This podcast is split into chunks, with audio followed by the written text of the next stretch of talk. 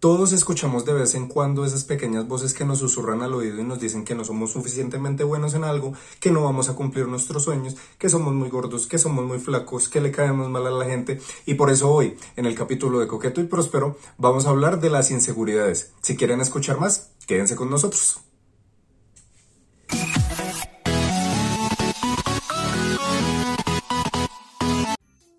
Hola, y bienvenidos a un nuevo episodio de Coqueto y Próspero, el podcast donde los hosts solamente necesitan un hola para estar enamoradas. Hola amiga, ¿cómo estás? Marica, justo ayer salí a bailar y Ah. estaba bailando con un pollito muy churro. Marica me dio un beso y yo que ella flechado. Flecha. Flechado, flechadísimo porque dije, wow, qué beso tan rico. Son de esos besos que uno dice como es un beso de rumba, pero quiero conocerte más. No sé si le ha pasado. Sí, obvio, obvio, a todos nos ha pasado ese, ese beso así como medio que uno siente como mariposas y cosas bonitas. Y uno Es es como como- si es solo un beso, pero, pero qué rico sé. fuera algo más. Qué rico, pero yo ayer dije, qué rico coincidir con alguien que es rico. Eso.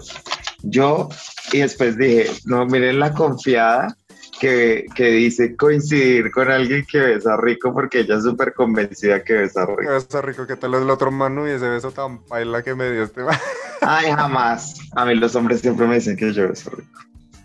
Entonces, sé que sí, sé que es un talento que hay en esta casa. Ujú, Muy bien, Que después no me quieran seguir besando es otro problema, pero ya no es un problema mío. Bueno, o sea, eso no es una inseguridad tuya. Ay, ella es tan fila, me encanta. No, aprendí, venga, no, eh, aprendí de la mejor. aprendiste la mejor maestra de educación. No, no es una, no, no es una inseguridad mía y creo que es porque mm, eh, creo que besaba tan feo que alguien una vez me dijo como un comentario, entonces me aseguré de convertirme en un buen besador. Un Ah. buen besador, ok. Pero igual, igual yo siento que en específico con los besos es como que, no, no sé, como que cada quien tiene sus particularidades en el beso, ¿no? Y pues como que uno se adapta de cierta manera a la otra persona. O sea, el Pues uno y sí, el otro. pero usted no Sí, se como tipsitos. que, que no abren la boca, por ejemplo, que es como, sí, que sí tienen con la boca como muy así cerrada. sí, marica, o sea, yo tampoco, porque pues el extremo de eso es los que abren la boca como, pues allá Como si se le fueran a comer la cara a uno. Sí, o sea, como si fueran un, como si fueran un sapo así atrapando algo. Entonces es como, marica, así tampoco, o sea, que uno se termina de besar con alguien y tiene babas como por acá. Ajá. horrible. Pero también hay gente que se abre muy poquito la boca, hay gente que es muy nerviosa, entonces es como, ah, yo sé que no todo el mundo besa igual. Yo, por, por, por ejemplo, soy como todo pasionalongo, soy todo como... Entonces, hay personas que no son así, entonces... Pero sí, no, no es una inseguridad mía, me han dicho que beso muy rico. O pues eso me han dicho para que me coma el cuento y me lo he, he Y se la comen también. Para que se coma el cuento y algo más. También, afortunadamente. Afortunadamente, ¿no? una que es bendecida por las estrellas. Venga, y hablando, de, hablando del tema, ya que usted de una manera muy inteligente me quitó el sombrero e introdujo el tema a la audiencia de hoy y no dejó ni pasar. Nosotros siempre empezamos en 5 o 10 minutos sin hablar del tema, pero esta vez no, mire, el tema de hoy vamos a hablar acerca de las inseguridades. Es un tema bastante, creo que ha sido implícito durante estos 45, este cuare- capítulo 45. Eh, 45. Tas, tas, tas, Tu, tas. tu- tu edad, amiga, llegamos ya a, Hijo de a- puta. a un, a un capítulo Te odio mucho. como tu Mire. cumpleaños. You.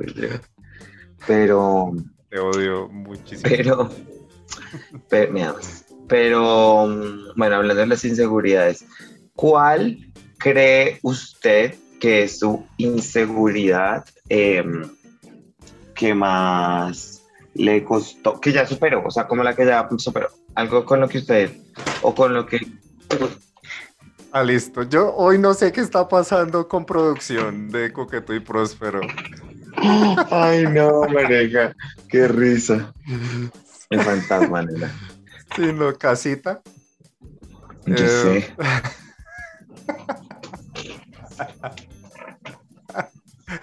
No casita, no bueno. casita. Bueno, ¿Cuál pues- es la inseguridad que usted eh, superó, a- a- cree que haya superado? Aunque no sé si Pues se yo- superen. pero- Yo creo, eso le iba a decir yo, yo creo que no he superado, sino como que he aprendido cómo a lidiar con ellos, con esa inseguridad y, y de Ujú. pronto como que en ciertas situaciones como que me- soy consciente de que lo tengo y como que hago algo para superarla. Eh, Ah, digamos que podría ser como que le perdí el miedo a hacer las cosas, ¿sabes? Como de que antes como que siempre me quedaba con ¿qué pasaría si yo hubiera hecho esto? Ahora me lanzo y lo hago después de mucho pensarlo, pero lo hago. ok. ¿sí? ¿Y por qué crees tú que mm, tenías esa inseguridad? O sea, que esa inseguridad es como algo que, que es como pensar tanto las cosas. Pues yo siento, yo siento que, que pues O esa hacerlas. inseguridad, esa- eh, La inseguridad, ¿cuál viene? ¿Cuál, cuál es? ¿Como pensar mucho las cosas o hacerlas? La inseguridad es precisamente el, el hecho de no saber qué va a pasar con la decisión que yo tomé. Ok. ¿sí? Entonces como que ese, miedo constante a fracasar es el que me impide como realmente hacer las cosas. Claro, no es que es entendible. ¿Y crees que, no sé, como que tenga un, porque creo que todo viene como de un miedo infundido, ¿no? Por ejemplo, como que las, sobre todo el tema de las insegu- no de un miedo, pero como que tiene una, como algo de historia o algo que te haya pasado para que se generen esas inseguridades. ¿En algún momento te pasó algo como que no hayas pensado una decisión y por eso la hora es algo que te puede Sí, costar? yo creo que, yo creo que es recién yo salí del colegio, porque Mm. a mí me iba como muy bien en el colegio, entonces todo el mundo tenía como muchas expectativas sobre mí, sobre que Mm. este man va a ser súper exitoso y va a lograr todo en su vida. Y, Claro, claro. Y yo me presenté a estudiar medicina y me presenté tres veces, no pasé en ninguna. Entonces como Ujú. que para mí eso fue como el súper fracaso. Y de ahí para adelante, para adelante, como que todas las decisiones que he tomado está como ese fantasma de que fracasé re duro y eh, tuve que irme por otro camino.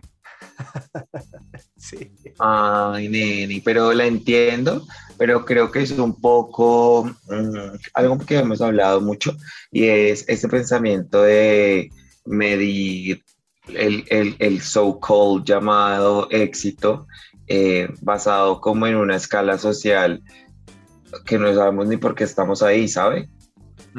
No, y que, y que digamos que, o sea, yo obviamente empecé como a recapacitar en el tema porque yo dije, o sea, me pasó eso porque de pronto yo necesitaba aprender otras cosas para llegar a donde estoy ahorita. Ajá. entonces, y siento, y siento que, y siento que de pronto, por ejemplo, con lo del estudio, si yo hubiera estudiado medicina, yo creo que ahorita sería una persona muy infeliz. o sea, hubiera hecho eso porque, porque en ese momento yo igual no sabía, o sea, ahora, ahora yo me pongo a pensar que yo realmente no sabía lo que quería, o sea, lo que yo, mi sueño era una ilusión sobre lo que yo pensaba que era ser médico. Es que sabe que creo que, por ejemplo, hablando más que todo ese tema que usted menciona, porque creo que es algo de pronto que a muchos millennials nos pasa, que es como las decisiones que uno toma, sobre todo de su futuro profesional. Pero, marica, es que la vida está súper mal diseñada, ¿no? Porque uno con 16, 17 años, 15 en mi caso, por ejemplo, eh, tomando ¿Cómo la decisión de Ajá. qué quiero hacer, a qué me voy a dedicar el resto de mi vida. eh, es como Además que, pues, marica, uno de adolescente no tiene la minoría de ni chimba de nada. Sí, total. ¿Y qué, ¿Y qué es eso? O sea, ahorita que tú lo mencionas, como, como que de verdad le venden a uno la idea de que uno lo que escoja es lo que tiene que ser por el resto de su vida. Por eso es que llega la gente a los 30 pensando que está vieja, pero es porque creo que se nos da una como una responsabilidad muy grande eh, que nos hace asumir como roles diferentes y como que nos hace pensar de la edad como esto, como esta vaina, obviamente pues sí, es como tiempo que nos queda o tiempo que, que, que, llevamos, pero creo que nunca es un determinante para las cosas que puedes empezar o no, ¿sabes? Bueno, ahora su merced me preguntó a mí cuál, es, eh, cuál era mi inseguridad que de pronto yo ya había como un poquito superado. Te pregunto a ti, ¿cuál es esa inseguridad que no has superado?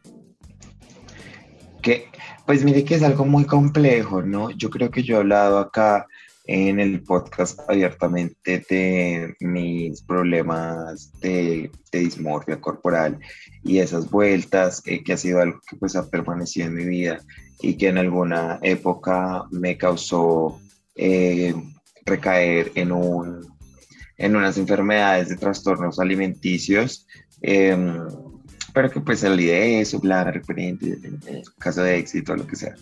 Pero eh, ha sido bastante curioso después de como como después de lo más grave que me pasó con ese tema, mm, volver a revisitar muchos lugares eh, con respecto a las inseguridades del cuerpo. Porque claro, cuando yo, em, por decirlo así de alguna manera, eh, supero esta crisis, em, pues yo pensaba como, ay no, pues ya superado, ya yo ya no voy a tener esto nunca más, yo nunca me voy a tener que preocupar por, por el cuerpo, ¿sabes? Como que ya me amo. Ah. Y pues ha sido darme cuenta, por ejemplo, el año pasado, que mientras me mudé acá a Medellín, mientras todo, pues hubo como momentos que pues me subí de peso y todo, entonces obviamente lo primero que pasó por mi mente fueron cosas como súper malucas, que para mí era como, porque estoy pensando eso, eso me generó mucho conflicto, pero hablándole en terapia fue como que, pues medianamente así hayan cosas que tú superes, entre comillas, pero si son tipo de situaciones que afectan tu salud mental, pues son cosas que de pronto van a volver a aparecer, pero ahora lo importante es que tú ahora tienes las herramientas para saber cómo actuar con respecto a, a esos episodios. Entonces, por ejemplo, yo ya soy más consciente de eso, entonces aunque sé que tengo inseguridades nada más, por ejemplo ayer, ayer yo iba a salir, em, compré un crop top hace como un, como, desde diciembre, porque fue súper barato. Entonces, eh, pero no me lo he podido poner porque eh, para mí el color café es muy difícil de, de, mezclar, pero también porque me da un poco de pena, porque es como súper allá crop top. Y yo era como que, a ver, se me da inseguridad salir a mostrar abdomen. Y mm, ayer me lo puse. Entonces fue como, ay, pues súper liberador, súper lindo. Entonces como que existe el miedo y en algún momento de la noche pues sí me siento como súper observado. Pues no observado porque al final creo que es más bien yo y como... Eh, lo que yo pensaba que estaba pasando cuando probablemente ni siquiera estoy pasando nada de lo que yo estaba pensando pero me sentí mucho mejor haciéndolo que si no lo hubiese hecho. Exacto, yo creo que incluso a, uno ese tipo de cosas de no hacerlas le genera a futuro más inseguridad sobre ese mismo tema. Entonces uno se va cerrando y cerrando y cerrando más. Claro, porque si no lo haces, o sea, si no lo haces ya una vez, ya la segunda vas a decir, no, es que por ejemplo, sabes que no lo hice, y así te empiezas a, empiezas a crear, así se forma la inseguridad cuando uno la obedece. Y yo siento que con la ropa incluso es más, más tenaz porque es, es, el hecho de que le vendan a uno como de que ciertas prendas están hechas para cierto tipo de persona. Sí, para cierto tipo de cuerpos, o sea, como que la libertad como la que la sensualidad de un crop top, por ejemplo, solo la pueden obtener las personas que tienen abdomen perfecto. Es como, Además que, que es un abdomen perfecto, es como un abdomen tonificado, pues bueno, que, o sea, es como que qué chévere la gente que es así, pero pues hay más de todo. Y yo me sentí espectacular y me lo fantasía demasiado, entonces fue como... Como ya es amiga, vívelo. Sí, sí, sí, lo viví, lo viví un montón, entonces nada, me encantó y... Mm, y sí, es como algo con lo que uno aprende a vivir. Creo que también yo, con la forma en la que me, en la que me he visto, eh, también tiendo a ser como, esa ha sido como mi reconciliación con mi cuerpo un poco. Ok. ¿Usted siente que alguna vez, por algo que usted haya hecho inconscientemente, ha despertado inseguridades en alguien más? Claro, total digamos, yo por ejemplo a veces no sé decir las cosas. Y mm, puede que esté queriendo decir algo, pero suena como algo diferente. Entonces suena como si le estuviese... Ay, sí, no sé, yo a veces soy muy imprudente, usted sabe a lo que yo me refiero. entonces, como sí, entonces como que no lo hago con mala intención, pero sí, es la debo saber qué me pasa, por ejemplo, yo peco mucho de algo y es em, como criticarme a mí y no mirar a quien tengo al lado. Entonces, de pronto hacer comentarios como de, ay, no, ni al gimnasio, bla, y alguien está al lado mío que no va al gimnasio. Entonces, como que uno puede decir cosas ignorantes, como por lo que está diciendo, y la otra persona se va a sentir mal. Entonces creo que es muy importante uno cuidar como lo que dice. Sí, lo que pasa es que yo siento que a veces, a veces uno inconscientemente eh, como que vive en, encapsulado como en una camarita y uno cree que pues las cosas solo le pasan a uno. O sea, por eso, por eso digo que es como inconsciente, porque uno no, no, no, no entiende como la magnitud de decir algo al lado de una persona porque uno no sabe el equipaje que tiene esa persona, ¿no? No solo piensa en el de uno, sí, pero todo el mundo tiene equipaje, entonces es, es como estar consciente de que pues los demás también tienen eh, las mismas inseguridades que uno o incluso más. Y que digamos, lo que pasa es que es mucho de nuestro lenguaje, ¿no? Es mucho como nuestro lenguaje está configurado para decir expresiones como eh, clasistas, machistas, gordofóbicas, entonces, como que uno tiene sus códigos de lenguaje un montón y de pronto a veces los dice en esa experiencia que tú dices como de siento que solo me están pasando cosas a mí y al lado hay alguien que le están pasando cosas y estamos utilizando un lenguaje por ahí bien eh, maluco y nos estamos dando cuenta de lo que estamos diciendo. Entonces sí, es, es, es, es como ser consciente que, digamos, por ejemplo, algo que yo dejé de hacer em, es que yo fui, yo, yo, yo fui gordito y me adelgacé, ¿no? Entonces, como que usualmente por ahí cada vez, una vez al año, a mí se me daba como por poner fotos de transformación, que también era como mucho dándome como enabling la, la dismorfia corporal propia, ¿no? Como felicitándome. Pero, y entonces alguna vez alguien me dijo como, oye, pero pues esos posts pueden ser violentos. Y entonces yo dije como, ¿por qué? Y es como que si tú te pones a analizarlo desde una perspectiva como eh, tú desde tu privilegio un poco de que pudiste adelgazar, porque estos son procesos que salen más allá de lo... Por ejemplo, hay gente que se engorda y es por, por algo metabólico. Ajá. Ay, como viste que pude decir la palabra, siento ayuda. Sabía que me encanta, me encanta, me encanta porque eso quiere decir que, que he aprendido mi misión. bueno, y entonces, eh, y alguien que, que, no se puede adelgazar o que esté teniendo problemas con su peso, ver cómo todo el tiempo le están recordando que hay como estar gordo mal, adelgazarse bien, es un poco eso. Entonces es como Ok, y fui consciente de eso y dejé de hacerlo. Entonces, porque sí, son ese tipo de cosas que uno puede hacer, ¿no? ¿No cree?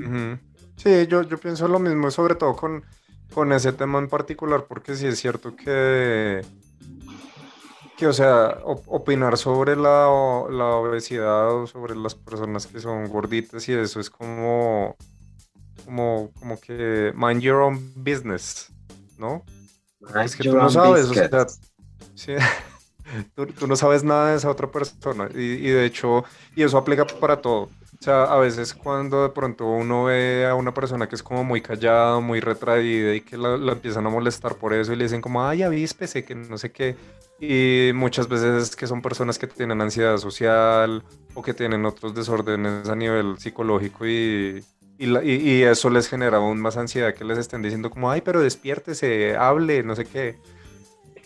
Total. Yo, por ejemplo, que soy la domadora de introvertidos, eh, estoy muy consciente de la gente en los contextos y como que eh, trato de como de eso, eso, eso, eso, eso te lo iba a decir. Tú no eres la persona como que es intensa en el sentido de que vaya y hable, papito, súbase a la tarima y no sé qué, sino que tú siempre como que alientas a la gente sobre las cosas buenas que le, que le ves, ¿sí? Entonces eso es, creo que esa es la manera de actuar cuando uno conoce a una persona que es introvertida o tiene dificultades para socializar. Y creo que esa es una herramienta muy chévere tuya. O sea, o sea hasta ahorita que lo estamos hablando, como que soy consciente de, de lo que haces y sí es muy así. O sea, eres como eres como un coach de vida sin querer serlo. No, sí quiero serlo, sí quiero serlo. Ah, mira. No, pero es, no, o sea, y ni siquiera sabe de dónde viene, viene un poco de crecer en espacios en los donde nunca la recepción era positiva, ¿sabes? yo crecí en espacios un poquito muy como de gays cliché, muy tóxicos, mucho como de envidias, mucho como de competencias y como de actitudes feitas. Y obviamente pues yo siendo una persona del campo eh, diferente, porque yo soy como goofy, cookie y al mismo tiempo X siempre soy, soy como muy peculiar, la palabra es que yo soy muy peculiar. Pero entonces para mí era muy difícil como encajar, ni siquiera como encajar, pero como, sí, como, entonces por ejemplo, mire, vuelve a inseguridades. Para mí era como muy incómodo ir a un lugar, porque ya me, o sea, o sea, yo ni siquiera estoy como que me quedé callado, sino que entonces empiezo a hablar y la empiezo a cagar y mm, baila. Entonces, cuando ya yo tengo la oportunidad de conocer a alguien, es como hacer todo para que la gente se sienta cómoda a su, a su ritmo y, y como que se sienta bienvenida. Creo que a muchos gays y a muchos gays de nosotros les pasa que, que a veces los espacios no son tan welcoming y, y eso a mí me gusta hacerlo porque por mucho tiempo yo no me sentí bienvenido a los lugares a los que estaba. Entonces no me gustaría que alguien se sintiera así.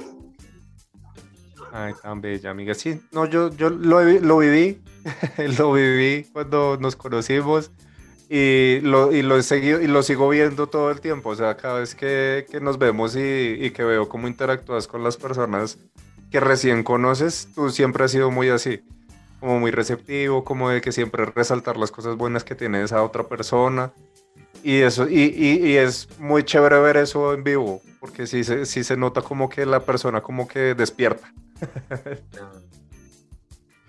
gracias. Gracias y, y sí es muy... Para mí también es muy bonito como es decirle algo a la gente como, como, como decirles las cosas que yo quisiera que me hubiesen dicho a mí en algún momento, ¿sabes? Porque nunca se las estoy diciendo a ellos, sino oficial, a veces me las estoy diciendo a mí. Por ejemplo, un día me pasó con, con un amigo que le estaba pasando por una situación y yo le empecé a hablar y literal lo que yo le estaba diciendo a él me lo estaba diciendo a mí. Pero mira que eso es, eso es parte de reconocerse en el otro. ¿sabes? Eso es lo, que siempre hablamos de que todo el mundo tiene experiencias similares en diferentes momentos. Que si tú hubieras vivido lo que esa otra persona ha vivido, eh, tú serías esa persona. Y de pronto tú sí has sido esa persona en algún momento de tu vida. Entonces, decirte esas cosas a ti en ese momento, pues le está pegando a esa persona en ese momento que está pasando. Total, uff, amiga, no sabe, no sabe eso lo, lo, mucho que hace Ecos y creo que de pronto ahí viene algo de lo que nosotros hemos hablado un montón y es que la gente que a veces es yo también porque esto sonaría algo como muy parecido, ¿no? Esa gente que tú estás hablando y es como, ay, sí, a mí también me pasa algo así. No, es más bien, este es otro tipo de conversación que es como desde la, desde, oye, mira, esto es lo que yo te puedo decir desde lo que yo conozco y, y a veces uno termina como lo que tú dices, me gusta esa frase, reconociéndose a uno en el otro. Bueno, y siendo conscientes como de pronto esas cosas eh, de las que uno dice que pueden eh, como levantar inseguridades de alguien más. Eh, más allá de decirlas, me gustaría que habláramos de algo que yo creo que le genera muchas inseguridades a la gente y es el contenido de redes sociales. Porque mucha gente, eh, no sé, como que siente que, como que se compara mucho con lo que ve en redes sociales de la gente. ¿No, no cree así? Sí, claro. Es que, o sea, yo siento que es un poco difícil no hacerlo pero siento que es muy importante restarle un poquito de valor a lo que uno ve en redes. Eh, en el sentido de que, de que usted, uno no sabe qué privilegios ha tenido la persona que uno está viendo en redes, ¿sabes? Y, y, voy a, las personas que se ven fantásticas, eh, que tienen una vida perfecta, que, que viajan por todo el mundo, que tienen esos cuerpazos que parecen esculturas griegas.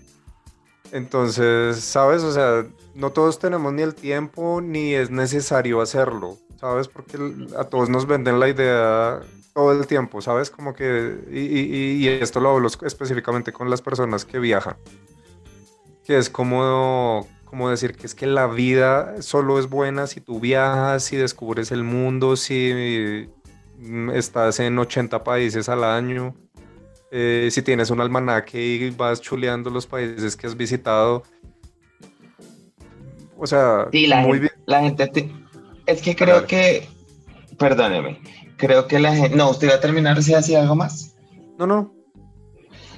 Es que creo que la gente, em, creo que las redes sociales han causado eso en la gente de como poner ciertas cosas como en una jerarquía de lo que hay que hacer sí o sí, ¿sabes? Como viajar todo el tiempo, estar en la playa, no sé qué, conocer países, como, pues sí, pero es en serio realmente necesario, ¿sabes? O sea, pues... Sí, es como, como preguntarse, ¿realmente tú necesitas eso para ser feliz? ¿Tú crees que eso es la felicidad para ti o crees que, no sé, o sea, siento que esa es, la pregunta. Es que sabe, digamos, por ejemplo, a mí me pasa que a veces veo que hay gente, y no sé si de pronto acá yo también estoy siendo como chismoso y criticón de la vida de otras personas, pero a veces como que hay gente que pareciese que hiciera ciertas cosas porque otras personas lo están haciendo. No, eso pasa mucho, eso pasa mucho. O sea, lo que te digo de los viajes, que yo sí veo como gente súper presionada porque dicen como, uy, este año no he viajado, tengo que viajar porque si no viajo, como que no, la vida no me está fluyendo.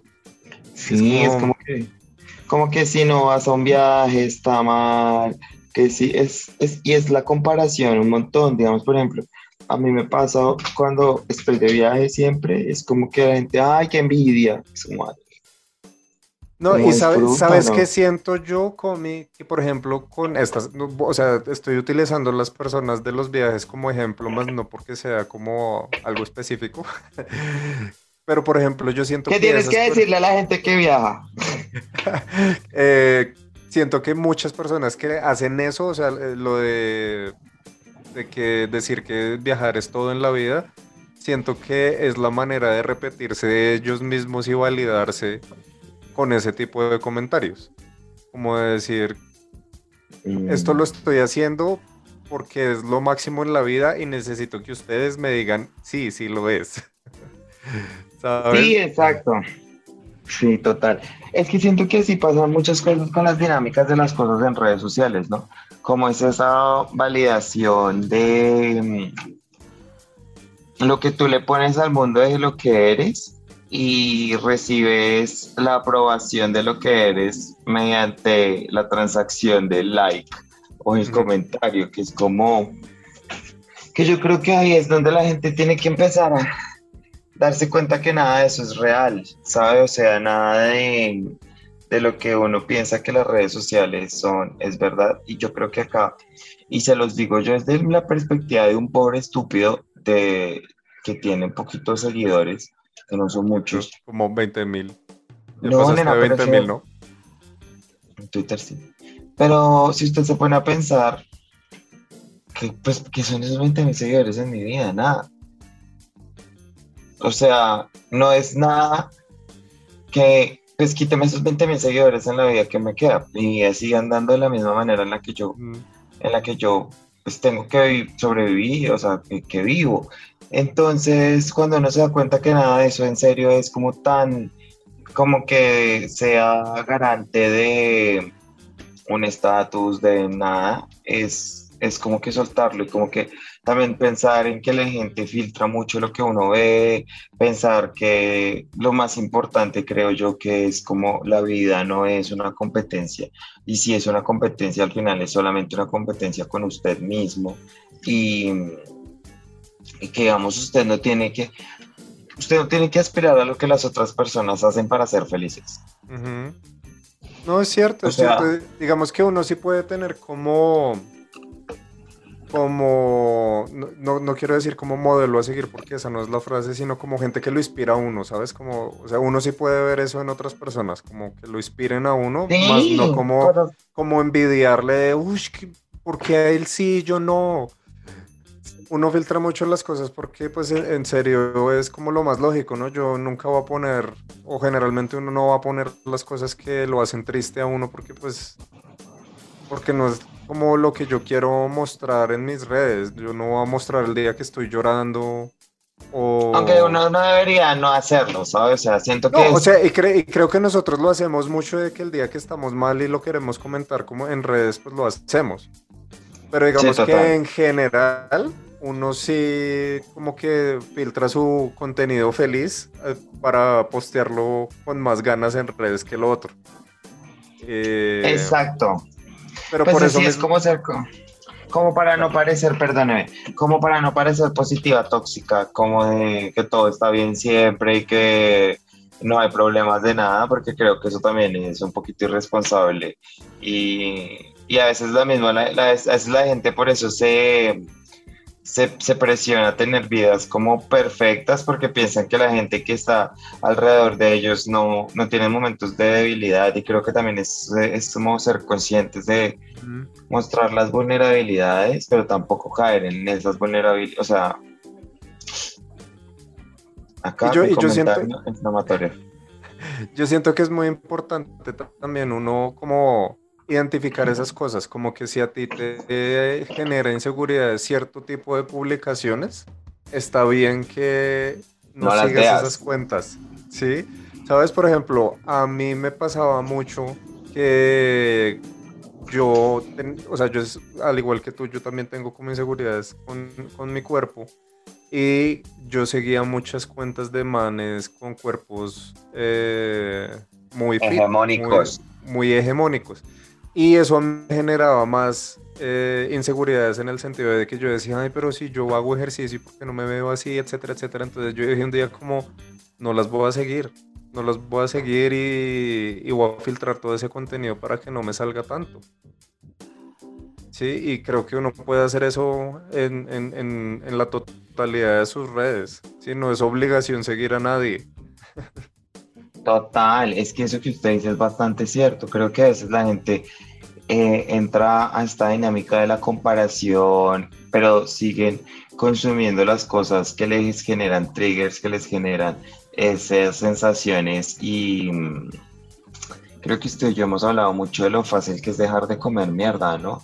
Entonces, es como que de hacerlo, pero la decisión a veces la gente nos demoramos un poco en tomarla entonces, pero créame que sí, en serio, si usted se da cuenta que algo que usted está viendo le está generando un sentimiento negativo más que todo hacia usted, pues entre a evaluarlo, entre a evaluarlo y diga, uy, mejor dejo de consumir esto y primero arreglo la casa y ahí sí me doy cuenta si eso me sirve o no. Exacto, totalmente. Así es, así debe ser, así debe ser. Estás hablando puras verdades, amiga. Eh, de muchos idiomas escogí hablar con la verdad. La verdad. No, pero es que creo que viene un poco de la inseguridad propia, ¿no? O sea, digamos, yo por ejemplo me considero que, que el nivel de confianza que yo tengo hoy es gracias a, pues a superar muchas inseguridades con las que crecí. Por ejemplo, mire, hay algo que yo creo que en el podcast lo he hablado un montón y es que a mí, yo toda mi vida crecí con una inseguridad muy grande sobre mi, sobre mi voz, porque a mí mucha gente, pues sí, siempre ha sido como un tema y me molesta y yo sé que yo tengo una voz peculiar. Entonces siempre pensé que mi voz ha sido, es fea y a veces lo pienso. Por ejemplo, yo edito el podcast, entonces obviamente yo no solo pues me tengo que escuchar un montón, sino que me tengo que escuchar una y otra y otra y otra y otra y vez. Esa, y esa tarea de escuchar es, es horrible. Mándenme por WhatsApp y escúchenla. Exacto, sí, a mí me pasaba mucho eso también con mi voz, porque yo lo que eh, creo que incluso en capítulos iniciales del podcast yo decía como es que yo hablo como mongólico. Sí. Ay, amiga, ¿qué pasa con la autoestima? Pero mire que con el podcast y eso, pues también me he dado cuenta como que, pues es no tan, pues es no tan deep, ¿sabes? O sea, pues es mi voz y ya, tengo una voz así. Y como otra persona tiene otro tipo de voz, ya pasa. Es que es, es, ¿sabes cómo siento que a veces como que uno resuelve un poquito el tema de las inseguridades y es como soltar las cosas, es decir, eh, decirse, yo no tengo que hablar como todo el mundo lo hace, yo no tengo que tener el cuerpo que todos los demás tienen. Yo no tengo que vestirme de esta manera como me dicen que me tengo que vestir, sino como yo me siento cómodo. Sí, o sea, es repetirse eso. Eh, y, repetirse una y otra vez que ser tú está bien. Sí, Dile, hermana, dile. Pero es verdad, es eso. Es que creo que, mire, y, creo que ahí es donde entramos a un territorio de nuestra confianza y nuestra autoestima, que viene de yo me amo, yo me amo a mí un montón, pero es porque yo sé que lo que yo soy y represento, pues probablemente no sea la copa de té de nadie más, pero es la mía y a mí me gusta y yo estoy feliz con, con todas las cosas que yo hago y las cosas que represento, porque no necesito a nadie más. Entonces, es eso. Y creo que alguna... Sigue, sigue, sigue. No, no, no, sigue, sigue, sigue. No, que alguna vez creo que también lo hablamos en el podcast, para a veces hay gente que se le dificulta incluso pararse de la cama por las situaciones en las que está. Y el, ocho, el solo hecho de pararse de la cama ya es un logro, es un logro es un gran logro, o sea, porque te costó hacerlo, o sea, ¿sabes? Pararse de la cama y vivir la vida es una vaina muy difícil a veces, entonces el simple solo hecho de existir creo que ya es un gran logro para todos nosotros. Date un punto, sí, date un punto y, y me encantó eso que estabas diciendo de yo no tengo que ser como esta otra persona. Y creo que ahí es un poco en donde soltamos todas estas expectativas de lo que la gente, las redes sociales, los, la familia tenga de nosotros y es usted, nadie va a ser usted como usted mismo, ¿sabe? Y usted no tiene que, si usted está viviendo su vida esperando cumplir las expectativas de otro, pues la verdad nunca va a obtener una felicidad porque nunca van a ser sus propias, como su propio pensamiento, no sé cómo decirlo. No, pero sí, es... ¿Usted me entiende? Sí, o sea, nunca lo O sea, porque tú estás tratando de vivir la vida de esta otra persona que estás viendo en redes. Entonces, Comi, llegó el momento del capítulo del podcast donde Comi se está manoseando. No, no me estoy sintiendo. Es que porque me amo que me estoy sintiendo. bueno, eh, como venía diciendo antes de que Comi empezara a manosearse, eh, ahí es cuando la gente se siente vacía nuevamente, porque están cumpliendo una vida que no es suya, están viviendo a través de los ojos de otra persona y cuando se dan cuenta de eso es que dicen como, ay, a mí esta mierda de verdad no me gustaba y lo estoy haciendo porque lo vi en redes. Porque lo vi en alguien más, porque me dije, porque, porque pensé que esto era la forma de ser y creo que ahí es donde viene mucha gente que tiene que está frustrada y es porque hay gente que vive la vida pensando que hay una fórmula y creo que eso es una de las cosas que hay que más quitarnos de la cabeza, no, no hay fórmula, no hay tiempo, no hay nada. Vuelvo, vuelvo a, mi, a, mi, a mi frase, a mi catchphrase, la de nada, esto es real y todos vamos a morir. Entonces, pues, ¿qué es, qué es ponerle en orden a las cosas? O sea, más bien, vivir su y presionarse innecesariamente. O sea, lo que tú dices, no, no hay tiempo para hacer las cosas porque, o sea, pudiste haberlo empezado ayer, hoy, no sabes cuánto tiempo te queda, no sabes cuánto tiempo más queda. Entonces creo que simplemente dedicarse a vivir las cosas como vengan y hacer las cosas que quieras hacer en el momento que tengas que hacerlas. Total. Y yo creo que es importante decir que no estamos haciendo como, como una, ay, la vida yo lo todo. No, o sea, tú no puedes tener expectativas, uno puede tener metas, uno puede tener logros, uno puede tener eh, eh, role models, o sea, usted puede tener todas estas cosas y cosas aspiracionales a donde usted quiere llegar, pero que sean por usted, ¿sabes? O sea, que todo lo que usted eh, se mentalice y objetivice para tener en su vida, que sea para, eh, para cumplir con su proyecto de vida, suyo, suyo personal.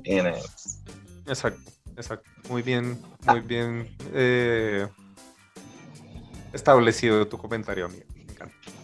De hecho, una oración que yo, que yo hago seguido eh, dice una frase más allá de lo, católico, pero dice una frase que me parece muy poderosa y es como, ahora dame las herramientas para ayudarte a hacer mi, eh, para ayudar a hacer mi parte en tu plan de hoy.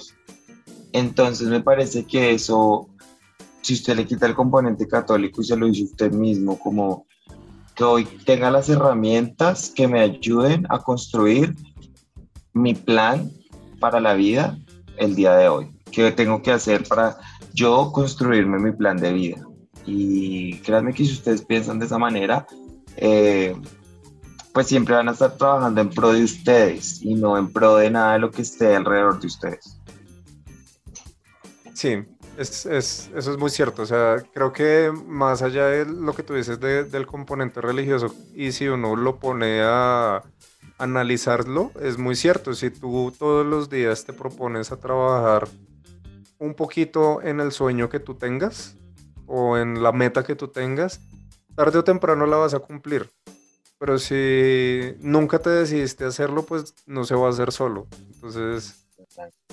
Ay, mire, y esto lo saqué de Miss Universo, pero es en, eh, a una Miss Universo una vez le pregunto, pues era bueno un video, y la Miss Universo dijo esta frase que es como que ella su papá le había enseñado que cuando tuviese un objetivo, siempre mirar al piso, porque mirando al piso se iba dando cuenta dónde iba caminando eh, paso a paso y que un día iba a levantar la mirada y cuando se diera cuenta iba a estar en su meta.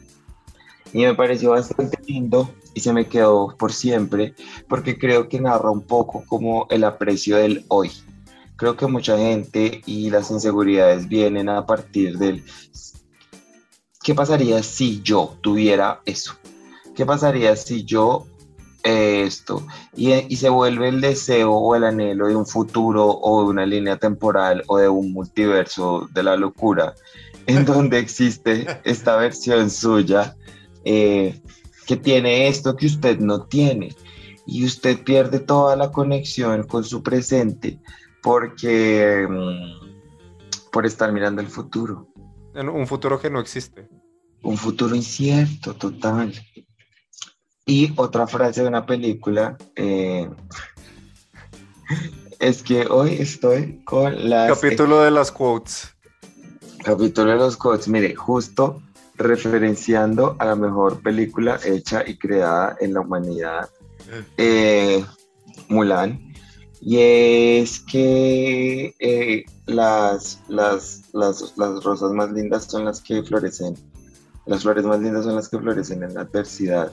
Y creo que si nos enfrentamos a nuestras inseguridades, probablemente sí va a ser difícil porque, pues, marica, si, no, si son nuestras inseguridades es porque son difíciles.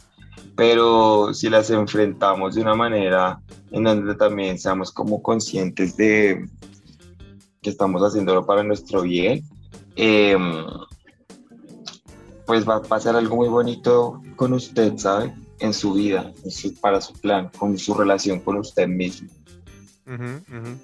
Sí, eso es, eso es completamente un trabajo personal. Siempre, las inseguridades siempre es un trabajo personal de analizarse mucho.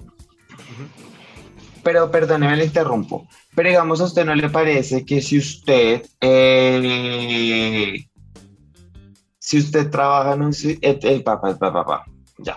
¿Usted no le parece que si usted trabaja en sus inseguridades, eh, se está haciendo un favor?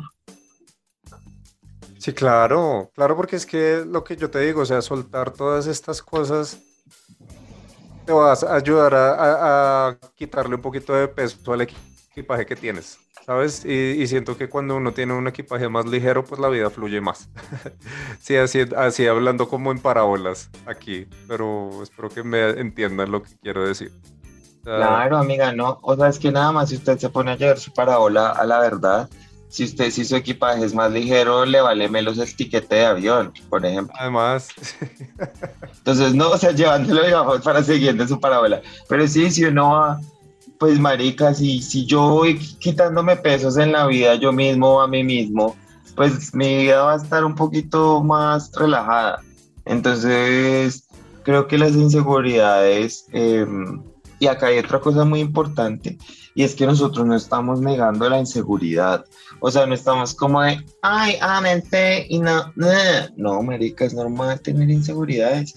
Vivimos en un mundo que nos condiciona, a, que alimenta nuestras inseguridades. En la televisión que vemos, en los contenidos que vemos, en las redes sociales en las que estamos, estamos condicionados a que todas nuestras inseguridades se estén alimentando, porque al final de cuentas creo que muchas industrias eh, multimillonarias se benefician de que la gente sea insegura. Sí, claro. O sea, yo creo que llegó un punto en, en, la vida de todos nosotros que las inseguridades las usamos como motor de cosas, cuando no deberían. O sea, por ejemplo, nuevamente, como la, la, imagen personal, de decir como, es que me veo de esta manera y yo debería verme de la otra, entonces voy a hacer esto para verme así como esta persona. Sí, y siento que es, eso es una pérdida muy grande de energía porque yo no debería usar o sea, yo no debería presionarme a verme de cierta manera porque eso no, me está haciendo realmente feliz a mí. Mire, por ejemplo, a mí me pasó con el gimnasio que, claro, uno va con la idea de me quiero ver así, me quiero ver como Arnold Schwarzenegger, mamadote, patriarcal, pero a mí me pasó fue que yo llegué al gimnasio y nunca creé esa conexión con el gimnasio pero creé la conexión de que me gusta hacer ejercicio, me gusta correr y me gusta. Y un, día comprendí que si yo quería hacer ejercicio y si yo quería, o sea, que era más como por mí el ejercicio y eso, que por verme de alguna manera o por llevarlo por satisfacer, a alguien más. Satisfacer a un tercero. Claro, porque es que si uno hace las cosas así, ya pierde el año con todas las de la ley. O sea, cualquier cosa que usted esté haciendo en su vida con alas de que sea aprobado por alguien más, que no sea usted primero, pues mor, la estás cagando. Sí, porque, o sea, finalmente, finalmente como que, listo, tú sentiste que te validaron eso, pero como no te dejó nada a ti, eso va a ser completamente efímero. O sea, te lo van a decir y tres segundos después vas a tener la misma inseguridad que tenías antes. Total, totalmente, porque es usted tratando de validar las cosas que tiene que aceptar usted a través de la validación de otras personas que pues valen huevo. Porque es que al final de cuentas eso es lo que pasa con la gente, que no es que sea ajena a usted y sin quitarle importancia, pero pues marica, todo, todo trabajo mm, de este tipo viene primero desde la casa interna. Desde la casa interna. Pero sí, o sea, es como Sí, o sea, es que sí usted me entiende. Sí, sí. Yo, yo, yo la. ¿Qué le iba a decir? Eh, em, ya, ¿cómo, ¿cómo hace usted para identificar o qué acciones hace cuando de pronto está sintiendo que alguna inseguridad de las que usted tenga en su vida eh, le está hablando, ¿sabe? O sea, como que usted identifique como, me estoy sintiendo así, pero es porque es esta inseguridad y probablemente no sea la verdad. ¿Y qué hace para sacarse de esos lugares?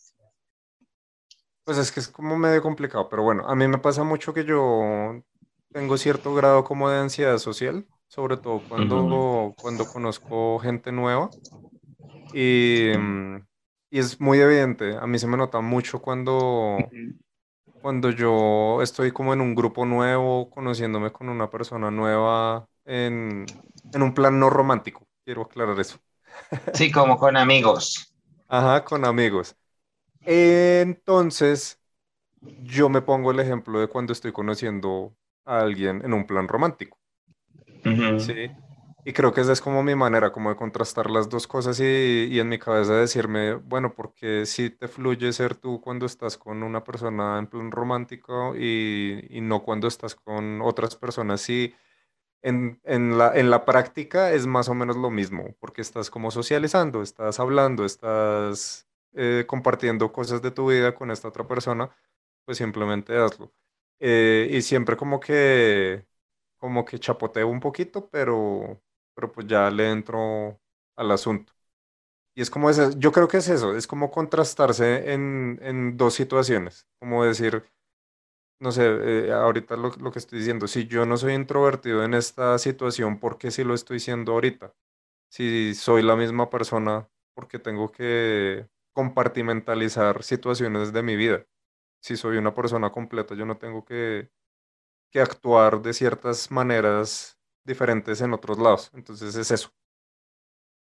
Y, y, mire que en teoría debería ser más fácil como interactuar con gente que en plan amigos que interactuar con alguien en plan romance. Pero bueno, me parece chévere cómo lo analizas porque creo que muchas de esas batallas con las inseguridades, porque la gente piensa, digamos que cuando uno habla de estas cosas es como, y ya me curé, nunca más tuve inseguridades, nunca más volví a pensar de esta manera. Y es como, no, son cosas que, que permanecen en la vida de uno, pero simplemente uno aprende a cómo eh, vivir a través de ellas, ¿sabes? Sí, es como, y a tomar. como los pequeños demonios que uno tiene, ¿no? Es lo que le llaman los demonios que uno tiene, que uno, uno aprende a, a, a vivir con ellos y hacerse amigos de ellos. Total. Ay, perdón. Estoy cansada, Eh, la los 30 ya. Es, los 30 ya te llegaron con toda. No, nena, ya, yo soy otra mujer. O sea, ya, ya. Eh, y creo que eh, identificar las cosas que uno puede hacer, digamos, por ejemplo, y, y, siendo un tema, por ejemplo, separado, hablaba yo que día con alguien de el bajón, ¿no? después de algún consumo de drogas sintéticas. Y, digamos, por ejemplo, eh, eso me ayudó a identificar cuando me va dar un bajón, pero de depresión, y eh, cómo accionar como planes yo mismo, como para ayudarme a eso. Entonces, creo que es muy importante que, por ejemplo, acá quienes nos escuchen sepan que si usted va a trabajar en sus inseguridades, pues sepa que es que no va a ser como que ya nunca más se va a tener que preocupar por eso, sino que usted ya lo que va a entender es cómo actuar cuando este pensamiento intrusivo negativo venga a usted y usted cómo no va a dejar que ese pensamiento gane la batalla en su cabeza. Así es, así es. Entonces, para que cualquier cosa que usted piense que es algo con lo que usted nunca va a poder lidiar, una cosa con la que usted eh, está inseguro, pues que sepa que puede trabajarlo y que lo va a superar porque usted tiene una mente tan poderosa y tan fuerte que lo va a lograr. Mm, y como parafraseando un poco lo que tú ya habías dicho, eh, la vida no es una ecuación matemática. No es como que en algún momento de tu vida vas a encontrar la respuesta a todas las cosas de la vida y ya ahí va a quedar y, y vas a tener un, el final feliz. Acuérdense que después del final feliz vienen los créditos. Entonces, y Marvel nos enseñó que después de los créditos siguen habiendo escenas. sí, los postcréditos. Pues créditos de nena. Nada, nenas, a vivir la vida, que la vida es bella. Y a pensar que realmente ustedes, ustedes ya son todo lo que necesitan para ser felices. Y lo saben. Y no lo saben, pero lo deberían saber. Y créanme que es algo, es algo que está al alcance de ustedes. Y no es fácil, pero no es difícil tampoco. Entonces, nada, de sus señoras favoritas para ustedes, em, estén, busquen la forma de derrotar sus inseguridades. Va a ser difícil, pero lo pueden lograr. Y Y tienen va a ser, las y va, y va a ser muy satisfactorio cuando lo logre. Y va a ser muy satisfactorio cuando lo logren. Efectivamente. Doctora Corazón, que me encanta, como siempre, compartir este espacio con usted. Le quiero dar las gracias. Y le quiero dar las gracias por una excelente, excelentísima temporada que finaliza con capítulos el día de hoy, Sí. pero finaliza ya oficialmente el próximo miércoles, primero de enero, primero de junio. Próximo miércoles, primero de junio, que vamos a hacer desde nuestros canales de Instagram. Vamos a hacer un Instagram Live y vamos a grabar el capítulo final de esta cuarta temporada. ¿Cómo, le, cómo lo ve? Cuarta temporada. cuarta temporada, 45 episodios. No, Who would que have esto- known? esto- Hablando de-. Hablando de superar inseguridades. Miren, llega, ya Superar vamos- inseguridades. Cuatro temporadas. Y que decirles que ese día eh, vamos a estar eh, recibiendo personas al aire para que se unan al Instagram Live y con Tis, pero pues para que hablen nada más un par de minuticos, tampoco es que se los vamos a... Y no, no se van a apropiar del podcast porque Sí, tampoco- no, me hacen el favor y respetan. Ah, me encanta que ni siquiera hemos hecho el Instagram Live y ya estamos peleando con ellos. No se conecta nadie. Les toca hablar solas. Estamos acostumbradas, llevamos 45 capítulos haciendo. Mentiras. Decirles en serio que estén pendientes. El próximo miércoles, primero de junio, a las 7, 8, estamos en estos días sacando flyers de información. Y para que nos sigan en el canal de YouTube y pongan la campanita y lo compartan y le digan a la gente, miren, este podcast está súper chévere, escúchenlo. Y que lo pueden seguir en el Instagram también, sale como Coqueto y Próspero. A mí me encuentran en Twitter como Comino-Gómez y en Instagram y en TikTok como Comino-Bajo. Y a mí me pueden encontrar en Twitch, Twitter, Instagram y Tik- TikTok como el de las gafas grandes, su servidor que se pelota. Sí, siempre. Sobre todo en Twitter, síganlo en Twitter, está- ahí está su mejor contenido. Eh, Eh, y, y sin nada más que Marty, decir, lo tuyo.